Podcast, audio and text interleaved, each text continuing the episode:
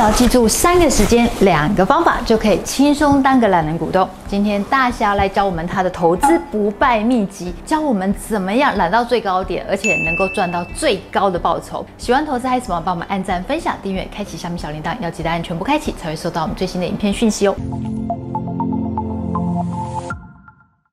Hello，我是雪伦。Hi，我是大侠。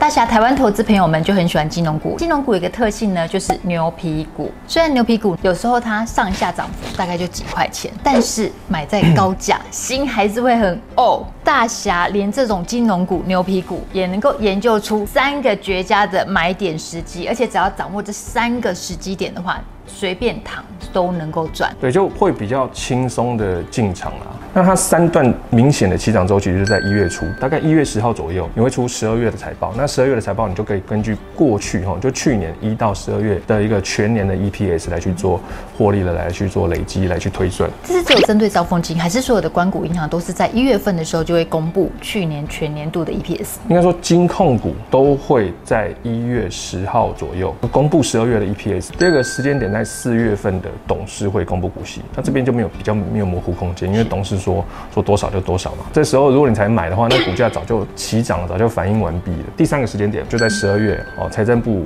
公布预算书出来，你就可以推测可可能会发多少股息。其实预算书大概是十月就开始陆续更新了。那我大概就是抓十月我就开始看，看到十二月它会更新它的最后决议是多少。所以大家都是从证交所里面去看这些预算书的资料吗？哎，预算书我们直接上政府的网站，关股金控这种配现金为主，我们怎么去推测它的股价？其实就是看它的股息会发多少。是，因为我们知道股价就是心理学嘛，看资金行情嘛。对。那大家对于金融股，它的股价多少，它的心理学就是，哎，它的股息发多少？大侠是兆丰金王，今天就以兆丰金为例。对，我们就以兆丰金为例，周期就是一月吧，一月十号你就可以年度 EPS，你可以计算总和。那四月就是公布股息，那九月就是领到股息，十二月财政部预算书出炉，其实十二月初以前就可以看了啦。基本面怎么推呢？一月的时候你就可以用年度 EPS 去乘以近三年的一个平均的盈余配发率。就等于股息嘛，那怎么去算？如果 EPS 是二点零七的话，那你是乘以近三年的配发率零点八二，那乘下来大概就是一点七。那一点七你再去除以近三年平均现价值利率哦，大概就是五趴，我们就可以抓，哎、欸，它的一个股价的顶峰是大概三十四块。这个五趴是呃，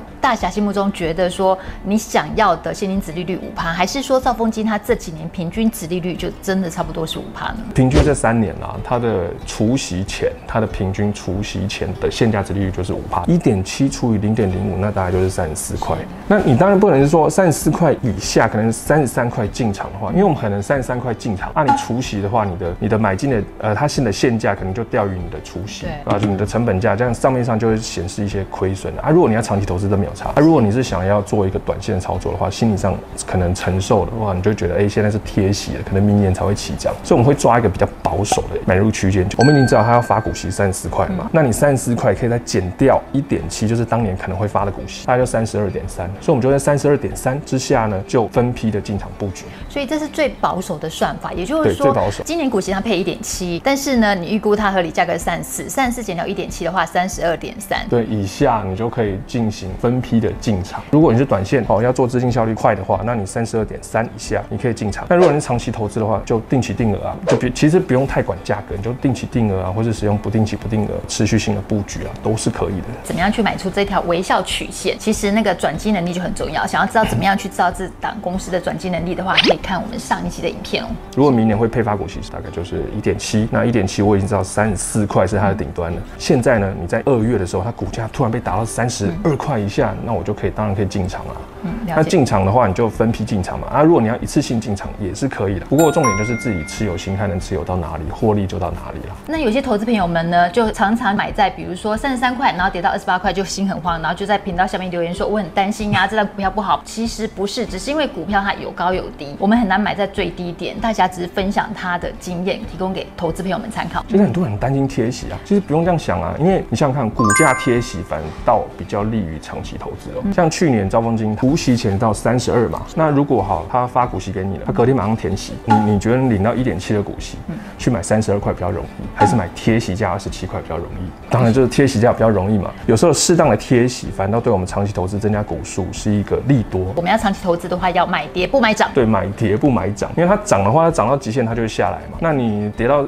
极深之处，好的价格就出现，尤其是长期投资的买点的出现。四月就是一拍两瞪眼的时候了。每年哈，高股金融它的习惯会在四月最后一个礼拜三啊，礼拜四啊，那个董事会就公布今年要发多少股息。如果他在董董事会公布一点七的话，那你除息前就直接看股价有三十二点三以下，你就轻松进场布局。其实十二月有点像偷吃布啦，因为十二月我们我们可以利用财政部的预算书，然后来去看它持有的股数有多少。你可以上政府网站去看财政部今年他要叫你这个这家金控要上缴多少股息。所以我们透过多少的上缴多少国库的一个红利，我们就可以反推明年我们可能会发多少股息。所以其实十二月进场有一个重点，有个很好的买点，因为外资要放假，他们要年度结算。对，所以你如果一旦知道明年要发一点七的股息，那兆丰金股价可能会到三十三。那如果外资十二月它如果杀到二十九的话，你买不买？我我觉得是非常合理的区间哦。是。可是其实每年每年这样讲，外资狂杀的时候，大家的心态还是会恐慌嘛。这就是散户啊，不然就人人都股神啦。所以我们还是建议，就是不太要一次重压了，你还是要用定期定额分批进场的一个方式啊，或是不定期不定额，这都是很好的资金控管。我们现在就以兆丰金来举例的好了，好，比如说财政部它持有的股数呢是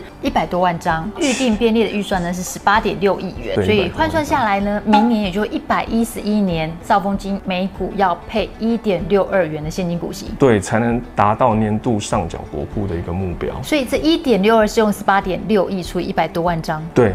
你就可以知道单位股数要上缴多少的股息。你十二月十号的时候，你去看，哎，兆丰金它一到十一月的 EPS，嗯，累积获利有没有超过去年？如果有的话。那你可以趁十二月底的时候，外资卖超的时候，就分批布局到什么时候？到隔年的一月初，一月十号。因为隔年一月十号的话，你会又会出十二月的那个 EPS，是，所以整年的获利就一览无遗了嘛。到时候外资就会在那时候做一个起涨点。一月初它的全年 EPS 有超越去年，这时候一月十号会是第一个起涨。第二个就是在四月底，就是董事会决议股息公布的那一天之后，还会起涨啊，因为你大概都知道股息会发多少了嘛，就没有模糊空间。八月除息，它那个股价往下，就是走贴息路线的话，它直到十月到十二月，你就可以知道财政部它上缴预算出炉，所以我们又可以知道，哎，它明年会发多少股息，股息发多少，再除以近年的。一个平均现价值利率，就是它除息前的现价值利率，你就可以知道它可以的股价在什么地方可以适合进场。真的是很简单，只要抓住三个时机点，就可以知道说兆丰金或甚至于金融股他们的一个绝佳买点哦。不过对于有一些投资朋友，就是懒得看、懒得去研究看这些公告讯息，但是他又希望能够有不错报酬，这就是散户的特性嘛。所以大家有没有更简单、更容易、好用？方便的方法，教我们怎么样去买才能够买出一个最好的报酬，然后随便躺都能够赚。其实就两招嘛，定期定额跟不定期不定额。那有些人问我说：“那你这样一直买一直买买下去，到底什么时候才是一个头啊？”当然，我认为最好的持有就是一辈子啊，希望他一辈子都不要出事。嗯，然后当然我可以持有的比较轻松。还有另外一个就是说，如果你今天持有到一定的股数，然后你在八月的时候。因为发现兆丰金它今年的获利不如以往，是，你就可以选择在除夕前去做一些调整。你可能存到有千万市值了嘛，兆丰金或是几百万市值的话，那你会发现，哎、欸，兆丰金今年的获利好像又不如以往，那你可以选择在除夕前卖掉。去把你的现金去换一个资产。那很多人说，哎、欸，你们存股不是或长期投资不是不卖了？那你存钱就是为了换等值的商品。是，所以我们存股或是长期投资也可以在在适当的时机售出去换等值的商品。定期定额、不定期不定额这是买入的方法。那卖出的方法就是在八月的时候，你要去看今年兆丰金它的获利有没有突破以往，或是超过以往。那如果不如以往的话，你你就可以做一些调整。你当然可以全卖啊，或是卖一半啊。你卖一半的话，部分的现金的话再依序的补回，那或者是你就可以选择都不卖，然后拿现金股息，就是参加完整的除息嘛。嗯。那拿现金股息去分批买进，好被下杀的股股票，然后被下杀的股价。这恐慌的时候，现金是最强的。嗯。所以我们有时候就要去判断，哎，什么时候我们适合调节一些张数出来，然后换成现金去买那些下杀的，就是被别人。拖拖在丢在沙滩上的泳裤嘛？那刚好提到两种方法，定期定额、不定期不定额，听起来像绕口令，帮我们多说一点。假设你现在手边闲钱有七十二万，你就除以三十六。那为什么要除以三十六？因为我们每个月设定就自动进场在六号、十六号、二十六号就进场买。所以一个月有三次，那一年就是三十六次。所以你将手边的闲钱除以三十六，你就知道每一次进场我要花多少资金，也就是七十二万，你除以三十六，大概就是两万。那也就是买到明年，像现在五月嘛，你买到明年四月的时候，你看，哎，你这个分批的金额要不要做调整？因为也许有人有人就说，哎，我现在有一千万要进场，或者七十二万进场，到明年他不一定可以累积那么多的资金，那我们就可以再做呃进场分批的的资金上的金额上面调整嘛。好，那现在有很多日期是不指定的，所以你也可以高兴在五号、十五号、二十五号都可以，随便你选三个日期。那你可能觉得说，一定要三个日期吗？一个月一定要扣三次吗？其实你高兴，你要一个月扣五次、扣十次都可以，这只是举例。最主要就是你一定要将资金平均的去分散，不要说，哎，这个月比较高兴，所以我就下比较多的金额。那比较惨就是说，如果你这个月买比较多金额，那下个月若股市股价崩跌的话，那你是不是就没有资金去做经常、做买进更便宜的股股票？对。所以定期定额，我们就是将我们的投资的周期拉长，然后用复利滚出更好的一个呃资本报酬。嗯，这里有提到一个重重点呢，就是系统要自动设定，因为大家常常没办法做，就是对 看到股票跌没办法扣款。看到涨的话，就想要拼命扣，所以用系统自动设定，让电脑帮你自动处理好。第二招不定期不定额的话，就比较需要手动了。你每次进场的时候，你先看今天有没有股价有没有下跌，如果有的话，那就是我们进场的一个时机。所以我们在进场的时候，我们就会将手上的闲钱去除以剩余领息日。那为什么要除以剩余领息日呢？很简单。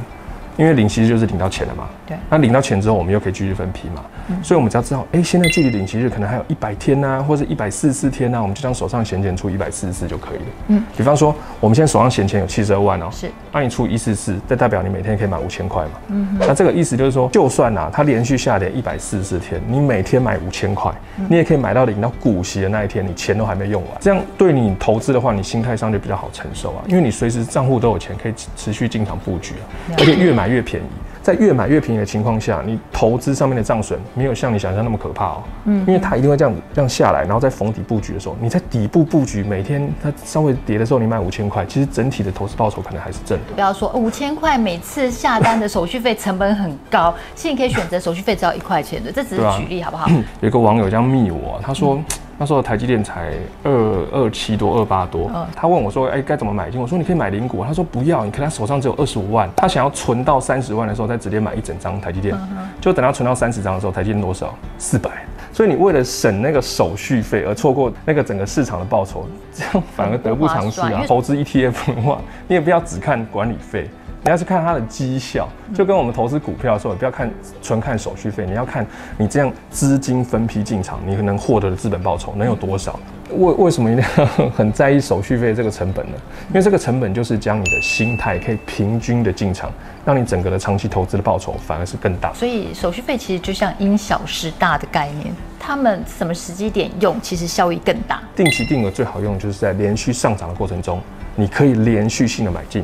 都不用怕多头的格局，但它比较不适用的话，就是在下跌的过程。因为你在下跌过程，像去年嘛，直接这样刷刷就下来了，它直接一个月就进行一个飞转。那如果你定期定额的话，你一个月顶多进场三次，反倒是你不能去买到很多的底部哦。所以这是它的弱势。我们不定期不定额是买跌不买涨，你定期定额是在买涨的过程中，你就可以进行投资。但是不定期不定额，你可能就空手在那边一直看着市场涨的行情，都都不都不进场嘛。所以我们刚刚讲的说，不定期不定额是适合在下跌的时机会比较适合。小朋友才选择啊，然后我都是两招一起用啊，所以你将资金分两半，那一半是用。不定期不定额在底部布局，嗯、那另外一部分呢，用定期定额在上涨的时候也可以布局啊。所以你上涨也不怕，你也不怕你资金被嘎空，嗯、你下跌的时候也不怕，你也不怕你的资金哦买光，就这样陆续在底部布局，上涨的时候你也可以参与市场。这两招都是可以用的。谢谢大家的分享，投资朋友，你喜欢用单笔投资，还是定期定额，还是不定期不定额呢？